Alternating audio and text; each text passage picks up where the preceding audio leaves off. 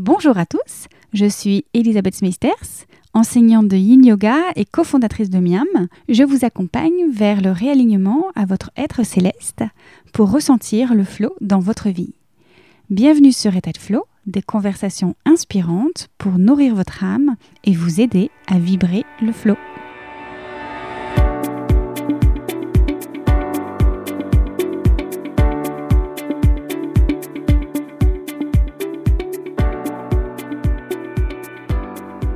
L'appel du tambour est une évidence contre laquelle il est difficile de lutter. Touché depuis 15 ans par les vibrations de la musique, cet instrument sacré, mystique, a éveillé ma curiosité jusqu'à ce que je contacte la femme au tambour pour m'en offrir un et surtout combler ma curiosité en l'invitant au micro du podcast. Je suis très heureuse d'accueillir aujourd'hui Caroline Bodolek. Bonne écoute!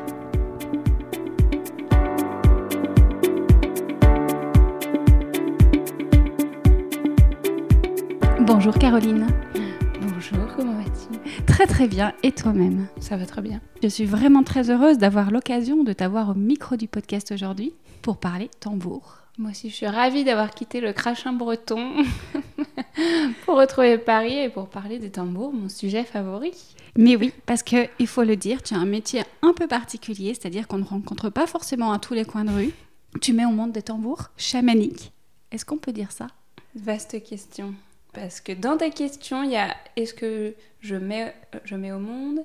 Est-ce que c'est des tambours chamaniques Et du coup, c'est plein de questions que je me pose assez souvent et auxquelles je crois que j'ai pas vraiment la réponse, mais je pense que rien que dans l'exploration de la question, il y a quelque chose d'intéressant. Et euh, du coup, sur le fait qu'il soit chamanique ou pas, c'est ouais, une question, je sais pas trop, mais je pense que oui. Qu'est-ce que ça voudrait dire d'ailleurs chamanique? ben, le truc, c'est que je pense que chamanique a justement. Il y a plein de sens et on, on, met plein de choses derrière le mot chamanisme. Et du coup, je trouve que parfois c'est difficile de savoir où on en est. Et euh, il y a un côté très traditionnel dans le chamanisme, donc qui vient euh, de certaines cultures, que ce soit de Mongolie par exemple, ou plus d'Amérique. Et du coup, pour ces peuples-là, je pense que de nous voir utiliser, nous, le mot chamanisme à tout bout de champ, ça doit leur faire un peu bizarre. Donc je pense que c'est quand je pense à ça que je me dis, bah, je sais pas trop si je fais vraiment des tambours chamaniques, mais en même temps, je sens qu'il y a quelque chose de très de lié à ces cultures-là. Et il y a aussi la notion de l'esprit, peut-être? C'est pas un simple tambour ou... Euh, Exactement. Et, mais du coup, parfois, je me pose la question est-ce que c'est des tambours chamaniques ou des tambours énergétiques ou des tambours euh, médecine? Mm, mm. Tu vois, il y a plusieurs mots qui sont utilisés, mais je trouve que le mot, ouais, comme tu dis, le mot chamanique renvoie à l'idée de l'esprit, à l'idée de, de quelque chose d'autre, d'une connexion qui, moi, me parle beaucoup. Hmm. Et alors, revenons sur ce fameux mot, mettre au monde. Qu'est-ce que tu dirais? Ben, Moi, ça me fait bizarre d'employer ce mot-là, mais je sais qu'il y a pas mal de gens qui ont des tambours que j'ai faits qui emploient cette expression-là. Et euh, je pense que mettre au monde dans le sens euh, comme un bébé, ça me fait bizarre. Mais par contre, c'est vrai que j'ai tendance à penser que les tambours existent quelque part, mais pas dans la matière et qui, du coup, ils attendent que quelqu'un les matérialise, en fait. Et dans ce sens-là, il y a effectivement une mise dans le monde.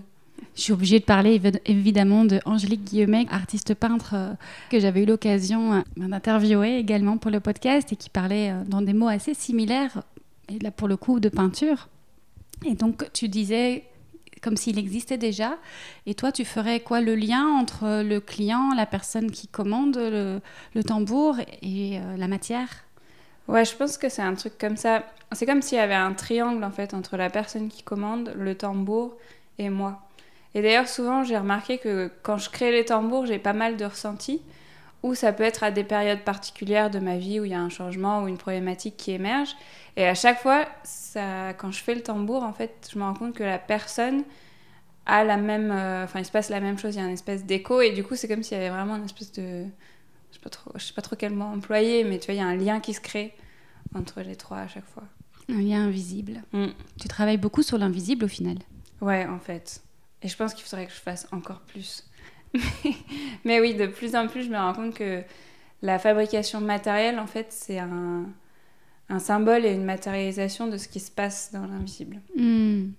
On va avoir l'occasion de toute façon d'y revenir un peu plus. Ce que j'avais aussi envie de voir avec toi, peut-être d'abord, avant tout, avant vraiment de parler du tambour, c'est comment toi, tu es arrivé à d'abord ta première rencontre avec les tambours et puis à devenir cette mère des tambours, si on reste là-dessus. Ouais. Euh, alors ça s'est fait de façon un peu improbable, il y a à peu près trois ans. À l'époque, euh, j'étais en Irlande j'avais un travail qui avait strictement rien à voir. J'étais dans une start-up et je faisais du management de projet. Et, euh, mais je me sentais pas très bien à l'époque. Et du coup je me suis mise à aller à pas mal de stages de chamanisme entre autres et où on utilisait le tambour. Et notamment un stage de prêtresse qui était censé durer un an. Et dans ce stage on utilisait aussi le tambour. Et ma mère en parallèle faisait aussi des stages à Paris enfin, assisté à des stages. Et dans un des stages, elle a eu euh, une liste de sites internet qui vendaient des tambours. Du coup, on a regardé ensemble parce qu'elle m'a dit bah, Tiens, si tu veux, je t'offre un tambour pour Noël. Donc, on a regardé. Et j'ai vu que sur le dernier site de la liste, il y avait marqué que l'activité était à vendre. La personne cherchait à transmettre. Et, euh, et puis, en fait, j'étais pas manuelle, ni créative, ni rien du tout. Mais je sais pas, le truc m'est resté dans la tête. Ça m'a vraiment omnibulée. Ça s'appelait tambour arc-en-ciel et je me suis mise à avoir des arc-en-ciel partout. Et euh, du coup, j'ai fini par l'appeler alors que je n'aimais pas appeler les gens à l'époque. Et euh, du coup, elle m'a dit bah tiens, si tu veux, t'as qu'à venir faire ton premier tambour et puis comme ça, tu décideras ce que tu veux faire. Donc j'ai dit ok. Et genre euh, trois jours plus tard, j'étais chez elle pour faire le tambour. En plus, elle habitait à Nantes, mes grands-mères habitaient à Nantes, c'était hyper pratique. Et du coup, j'ai fait ce tambour. Et dans les deux semaines qu'on suivit, je me suis dit bah non, mais c'est sûr, c'est ça qu'il faut que je fasse. Et en fait, le week-end où j'ai fait le tambour, c'était ouf. Parce qu'il y avait des moments où je me disais, non, mais je vais jamais y arriver. J'étais avec ma ponceuse, mon cadre, le truc, il, me volait dans les bras. Enfin bref, c'était. Euh, je me disais, mais non, ça va pas le faire. Et en fait, la nuit, pendant le week-end, j'ai l'impression qu'il y avait un espèce de téléchargement qui se faisait, un truc énergétique super fort que j'avais jamais connu jusqu'à ce jour-là. Et le lendemain, ben paf, j'ai l'impression d'avoir fait ça toute ma vie. Et ça aussi, ça m'a dit, bon, je crois qu'il faut que je le fasse. ça, ça a été le départ Ouais, ça a été euh, la, la, rencontre du coup avec euh, Laurence qui fabriquait les, les, tambours. Et en tout, on a, on a fait plusieurs week-ends euh, ensemble mhm.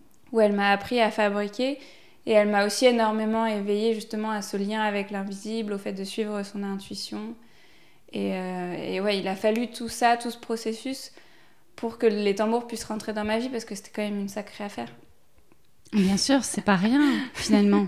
Parce que toi qui venais d'une start-up, tu disais que tu n'étais pas forcément manuel. En tout cas, tu t'imaginais pas du tout dans un métier comme celui-là. C'était pas quelque chose que tu avais ancré depuis des années. En fait, le tambour, c'était assez nouveau pour toi. Ouais, c'était hyper nouveau. Et même matériellement, encore une fois, j'habitais dans un petit appart dans le centre de Dublin. Je détestais conduire alors qu'il y avait un van qui venait avec les tambours et tout le bazar euh, que ça prend pour faire les tambours. Donc ouais, non, c'était c'était pas évident au début. Mais une évidence. Mais une évidence en même temps. Et du coup, la façon dont je le voyais, c'est que j'avais l'impression que mon âme me disait mais vas-y, c'est faut que tu le fasses quoi, t'as pas le choix. Et mon humaine disait oh là là, on va se calmer là. C'est pas si simple que ça. Et du coup, euh, ouais, il y avait un espèce de c'est comme si j'étais sur deux niveaux en même temps. On se prend pour une barge. Oui. Disons le mot. ouais. Ouais, ouais, exactement. Et qu'est-ce qui fait qu'à un moment donné, ben, tu y vas sérieusement et, euh, à un moment donné, peut-être tu passes la main, enfin, euh, ou Laurence passe la main? Ouais, ben en fait, on avait fixé un calendrier plus ou moins. Euh, mais c'est vrai que quand, quand le calendrier s'est terminé et qu'elle est partie et que c'était la dernière fois, je me suis dit, ouais, gloops. Et euh, j'avais toujours mon boulot à côté. Et du coup, il y a eu une période assez longue où j'ai commencé à faire les tambours et je travaillais en même temps. Et il y a eu plusieurs fois où je me disais non mais les tambours c'est trop, euh, je vais je vais pas y arriver quoi, il se prend trop de place, trop trop trop.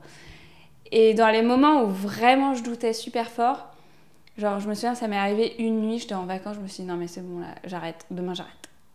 Je me suis réveillée ce matin-là, 7h du matin, j'avais reçu un email d'une personne qui me disait "Oh, j'ai trouvé votre site internet, je sais même pas comment parce qu'il n'était pas référencé du tout et je voudrais vous commander un tambour." Et là j'ai dit "OK." Ok, c'est bon, j'ai compris. et ça, ça s'est produit plusieurs fois.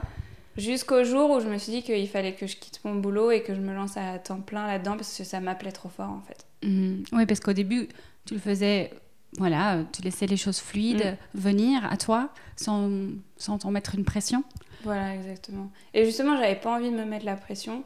Et notamment financièrement, c'était confortable d'avoir ce travail qui me payait bien et qui me permettait de, bah, de tester autant que je voulais, de prendre tout mon temps. Et ouais, du coup, il y a eu le moment où je me suis sentie suffisamment en confiance pour. euh, Enfin, je sais pas si j'étais vraiment en confiance ou si juste j'avais vraiment envie, quoi. C'était le moment. Donc, de- D'une façon, est-ce que ce n'est pas une sorte de confiance de c'est le chemin à suivre? Ouais, si, c'est ça. J'avais confiance dans le chemin, en tout cas. Après, est-ce que j'avais confiance en moi? Ça, c'est moins sûr. Mais dans le chemin, ouais, l'appel était tellement fort. Et j'étais tellement persuadée que mon âme voulait ça. Hmm. Qu'il y a un moment où il faut se lancer. Est-ce qu'il y a quelque chose de l'ordre C'est quand même impressionnant, un tambour, de se dire ben, je vais fabriquer des tambours? Oui, il y a une question de légitimité assez forte. Surtout que du coup, j'étais... Quand j'ai commencé, j'avais 25 ans. Donc tu vois, j'étais quand même assez jeune. J'ai exploré le chamanisme depuis pas très longtemps. Et je me disais, mais la plupart des gens qui font des tambours, ils font du chamanisme depuis je sais pas combien d'années. C'est des grands chamans, euh, machin, machin. Et du coup, moi, qui suis-je pour faire ça? Et ça, du coup, je sais pas trop comment ça s'est résolu, mais je pense avec le temps et surtout avec la pratique, avec l'expérience, avec les, les ressentis qui se développent, les personnes qui commandent qui sont contentes. Et il y a quelqu'un qui m'avait dit que euh, on pouvait pas juger le dessin d'un enfant. Quand je lui disais que je je savais pas si mes tambours étaient suffisamment bien et tout ça, il m'a dit mais non. Et ouais, c'est le tambour que tu feras aujourd'hui, il sera juste pour la personne qui l'achètera aujourd'hui. Et puis après, ça va évoluer. Oui, il n'y a rien de figé. Exactement. Tu parlais tout à l'heure d'une certaine connexion avec l'autre. Le tambour, c'est quand même euh, pas rien pour même le client. La personne qui vient te commander un tambour, elle-même, elle a dû faire une certaine démarche, parce qu'il y a ta propre démarche, mais il y a certainement aussi celle euh, Mm. du client à honorer. Mm. Ouais, c'est clair. Et ça, c'est de plus en plus euh, clair pour moi aussi. Et ouais, les gens, je pense notamment grâce à Instagram et comme ils voient la démarche dans laquelle moi je suis, bah, ils m'expriment beaucoup euh, effectivement leur démarche. Et le fait que souvent le tambour leur parle depuis un certain temps, peut-être qu'ils en ont entendu une fois il y a je sais pas combien de temps, je sais pas combien de mois. Et il y a un moment, ils se disent non, là c'est le moment. Et euh, ouais, c'est à chaque fois c'est marrant de voir ce qui se passe. D'un coup, ça devient super insistant en fait. Moi, j'appelle ça l'appel du tambour, tout simplement. Mais ouais, c'est vraiment le tambour qui il vient dans ton esprit et tu dis ok, maintenant on y va. Et justement, est-ce qu'il y a, à part cette évidence des deux côtés, donc également du client, à part cette évidence, est-ce que tu remarques euh, peut-être une typologie de personnes, euh, une- un, un passage dans leur vie qui fait qu'ils sont prêts et qu'ils viennent euh, acheter un tambour auprès de toi? Bah, souvent, c'est des moments de grands changements ou, ou des préparations de transition ou des transitions déjà faites et ils veulent, euh, ils veulent expanser en fait euh, leur euh, pratique. Du coup, ouais, je dirais qu'il y a, plusieurs, il y a plusieurs typologies, mais il y a toujours une, une affaire de transition, de se retrouver soi-même, de se connecter à soi-même et à l'invisible. Et c'est toujours super touchant en fait, que ce soit les personnes qui se disent je veux changer ma vie mais je sais pas trop comment, et à un moment elles se disent bah, le tambour va m'aider, ou que ça soit les personnes qui sont déjà en plein dans le changement, et là aussi le tambour va les aider, ou euh, bah, la troisième catégorie, des personnes qui déjà font du yoga, de- qui sont thérapeutes ou d'autres choses, et qui ouais, choisissent le tambour pour les accompagner. Dans tes partages, d'ailleurs, tu, tu utilises régulièrement ce mot compagnon? Oui, parce qu'effectivement, je pense que le tambour nous, nous accompagne. Et d'ailleurs, le premier que j'ai fait, euh, souvent au début, je dormais avec. Par exemple, quand j'avais peur la nuit ou je sais pas, quand je me sentais pas bien, ben vraiment, je prenais mon tambour comme, euh, comme un compagnon, quoi. Et j'emploie ce mot aussi parce que je trouve que tous les autres mots correspondent pas. Tu vois, de dire instrument ou objet, c'est pas vivant, alors qu'il y a quelque chose de très vivant dans le tambour. J'allais te poser justement la question.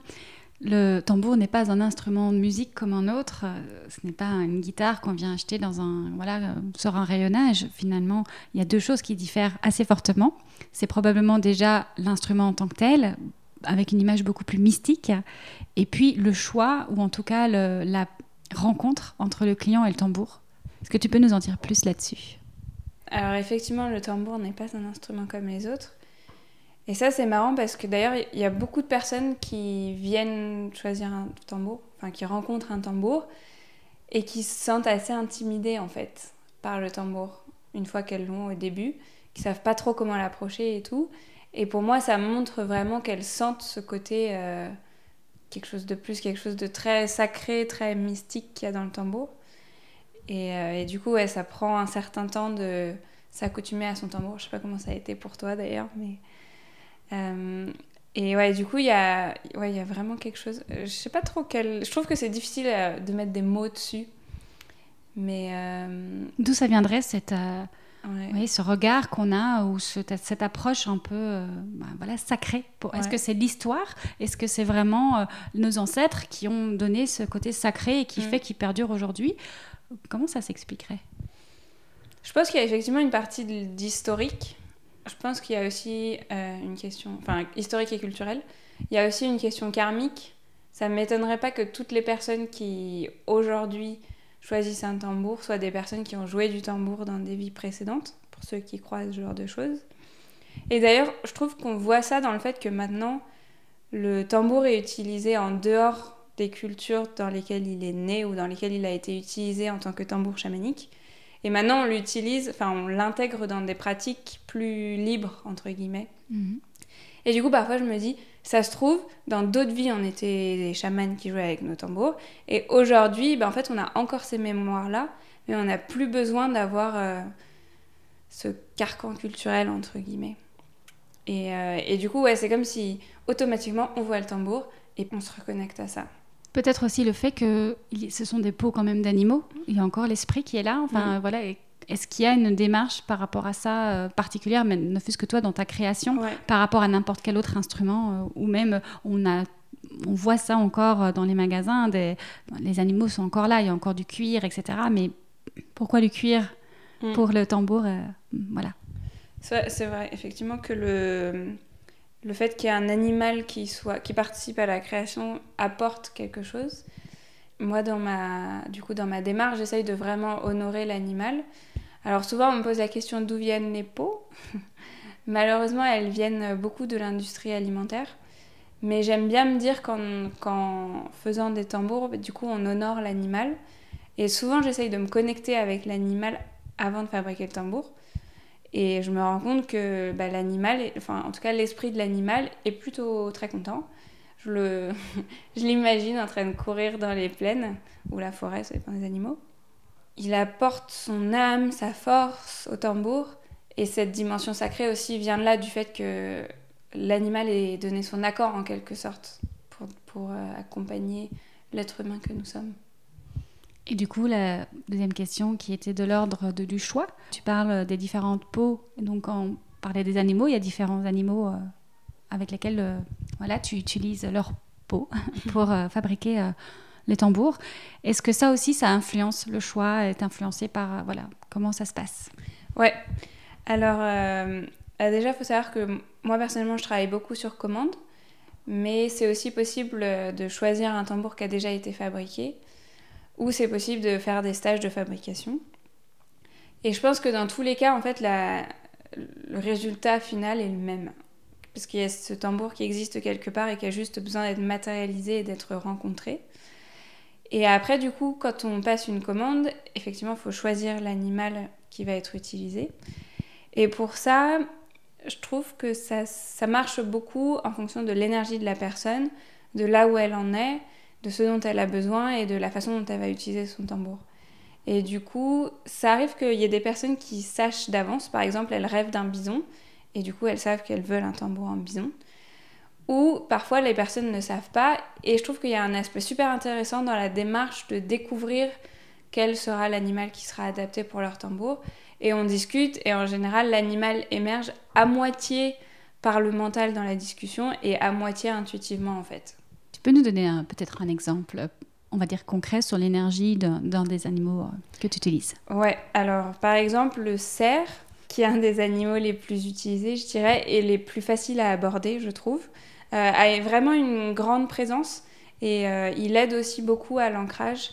En fait, je le vois souvent comme un père qui est là à côté de nous, vraiment bienveillant et qui nous donne sa confiance.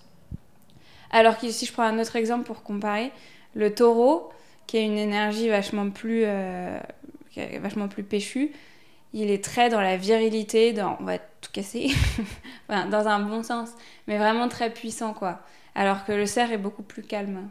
Ça m'apporte une nouvelle question qui est de savoir justement est-ce qu'on est obligé d'être dans une envie de transformation? J'ai l'impression que le taureau va nous aider beaucoup plus et le bison à rentrer dedans et aller vraiment dans le changement et à, nous pousser dans nos retranchements, alors que peut-être le cerf va plutôt être dans la douceur, dans l'accompagnement euh, sur euh, peut-être euh, sur là où on est déjà. Ouais, alors ça, ça dépend vraiment des gens. Il n'y a pas de règle. Il y a des personnes qui ont besoin d'aller vers une peau qui les pousse dans leur retranchement. Et il y en a d'autres qui ont besoin de quelque chose qui les accompagne. Et du coup, ouais, c'est vraiment personnel. Et c'est là que c'est dans la discussion et avec l'intuition qu'on arrive à savoir euh, vers quoi s'orienter. C'est intéressant ce que tu dis, ça veut dire qu'il n'y a pas d'obligation et qu'un euh, tambour n'est pas automatiquement euh, le tambour qu'on peut avoir en inconscient qui va venir secouer. voilà, c'est pas toujours le cas. Non, je pense qu'il y a tout. Il y a mm. vraiment, pour moi, autour du tambour, il n'y a vraiment aucune règle. Et c'est toujours l'intuition qui guide. Que ça soit d'ailleurs pour le choisir ou pour en jouer, je suis vraiment. Euh, ouais, je pense vraiment que c'est l'intuition. D'accord. Je continue là-dessus. Est-ce que automatiquement le tambour nous met dans un état de conscience modifié ou voilà, qu'est-ce qu'on peut s'attendre pour celui qui est un peu novice ou qui justement a une, une attirance, mais a peut-être peur est-ce que euh, forcément il va nous emmener dans des mondes invisibles, dans euh, le subconscient, dans, dans, nos rêves, ou au contraire, euh, on peut aussi rester très terre à terre? On peut rester très terre à terre, et surtout le tambour nous emmènera là où on est capable d'aller, et là où c'est juste pour nous. par exemple, si quelqu'un a vraiment très peur de partir très très loin, normalement ça ne devrait pas se produire. Et d'ailleurs, le tambour est aussi un instrument d'ancrage et du coup, il nous aide aussi à nous ancrer pour éviter de partir trop et trop loin. Mais c'est vrai que du coup, faut quand même, je dis qu'il n'y a pas de règle, mais il faut, faut quand même être en lien avec le tambour et être ancré à la fois. S'abandonner, plutôt dans le sens faire confiance et se laisser guider euh, par ce qui vient. Donc le tambour nous emmènera là où on est capable d'aller. Ça, je pense que c'est vraiment important à savoir et d'être rassuré par rapport à ça. Et surtout si on est seul, le tambour, c'est un compagnon, comme on disait, et il est là pour prendre soin de nous. Donc, il se passera pas des trucs, euh, des trucs trop improbables. Enfin, je pense pas. Et après, je pense effectivement que c'est important d'être bien ancré. Et le tambour est un outil qui nous aide à nous ancrer. Mais aussi, ça peut être bien, notamment s'il y a un peu de peur avant d'en jouer, de faire soi-même euh, peut-être une petite méditation d'ancrage en imaginant qu'on a des racines qui poussent et comme ça, on est sûr d'être bien ancré. Et c'est là qu'on peut mieux partir en étant sûr de revenir. Hmm. Donc ça, c'est vraiment un conseil que je donnerais, c'est de travailler sur l'ancrage pour, euh, pour euh, mieux s'élancer dans la pratique du tambour. Et on peut aussi, après, utiliser le tambour pour travailler son ancrage, par exemple en posant l'intention, en jouant du tambour, de s'ancrer.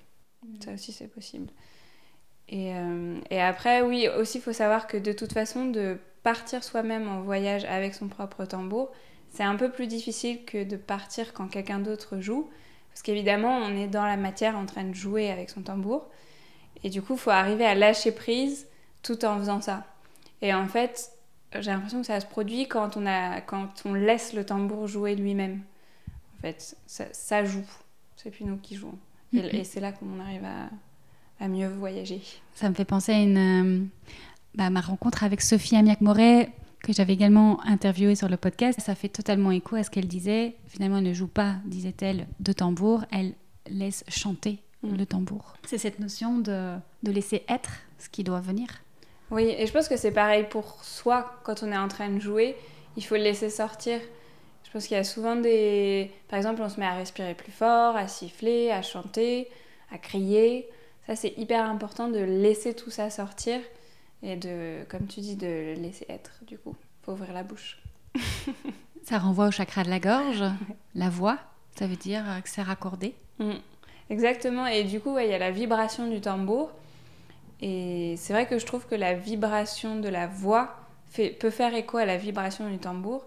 Et c'est comme si la voix, du coup, permettait de faire vibrer l'intérieur. Et ça crée un, encore une fois, je perds mes mots, mais je sais pas, un vortex ou une résonance en tout cas avec le tambour. Et donc ça peut être hyper intéressant d'explorer la voix aussi. Hmm. Et donc, ce que tu nous rassures, en tout cas, ce que tu rassures les auditeurs qui seraient curieux, mais qui ne se sentiraient pas légitimes, comme tu disais tout à l'heure, toi pour les créer, mais eux pour les recevoir, pour en avoir, on n'est pas obligé d'être chaman, on n'est pas obligé euh, de pratiquer euh, depuis 20 ans euh, le yoga, la méditation, des pratiques rituelles, etc. On peut vraiment explorer et se laisser justement cette ouverture d'exploration. Je pense que oui. après, c'est comme on disait, c'est un objet qui peut être très sacré, très mystique. Et du coup, c'est normal d'être un peu intimidé ou impressionné au début. Surtout pour des personnes qui n'ont pas forcément l'habitude de ce genre de pratique. Mais dans ce cas, j'ai l'impression que souvent, ben, le lien se crée, mais peut-être plus doucement. Ou par exemple, la, personne va poser son tambour dans sa chambre ou dans une pièce. Et elle commencera à créer le lien de cette manière-là. Et après, ça se fait petit à petit, on se met à jouer de temps en temps, et puis au fur et à mesure, ça, ça grandit. Mais de toute façon, si l'appel du tambour est là, c'est qu'il y a quelque chose qui doit se passer, qui doit se réveiller. Tout à fait. Et alors, j'ai encore une question par rapport justement à l'utilisation peut-être euh, du tambour, si on peut parler un peu plus euh, dans ces termes. Est-ce que c'est un instrument qui est personnel ou qui se partage? J'ai l'impression que c'est plutôt personnel. Maintenant, quand on est dans une famille ou dans, euh, voilà, entouré de musiciens, est-ce que c'est un objet qui se partage? C'est vrai qu'il y a beaucoup de gens qui jouent du tambour qui veulent pas prêter leur tambour et qui veulent pas même que le tambour soit touché. Parce qu'il y a un lien énergétique qui se crée avec le tambour et à force d'en jouer, on renforce cette énergie. Et du coup, si quelqu'un d'autre joue avec, ça, on peut avoir l'impression que ça crée des distorsions. Mais après, je pense qu'encore une fois, il faut suivre son intuition et ce que ça dit à l'intérieur. Et à la limite, on peut même demander au tambour, par exemple. Mm. Faire un voyage au tambour et lui demander est-ce que c'est OK de le prêter euh, à d'autres personnes? Après, je sais que, par exemple, moi, j'ai pas trop de problème à prêter mes tambours, mais c'est peut-être aussi parce que je les fabrique. Je pense que ça crée quelque chose de différent.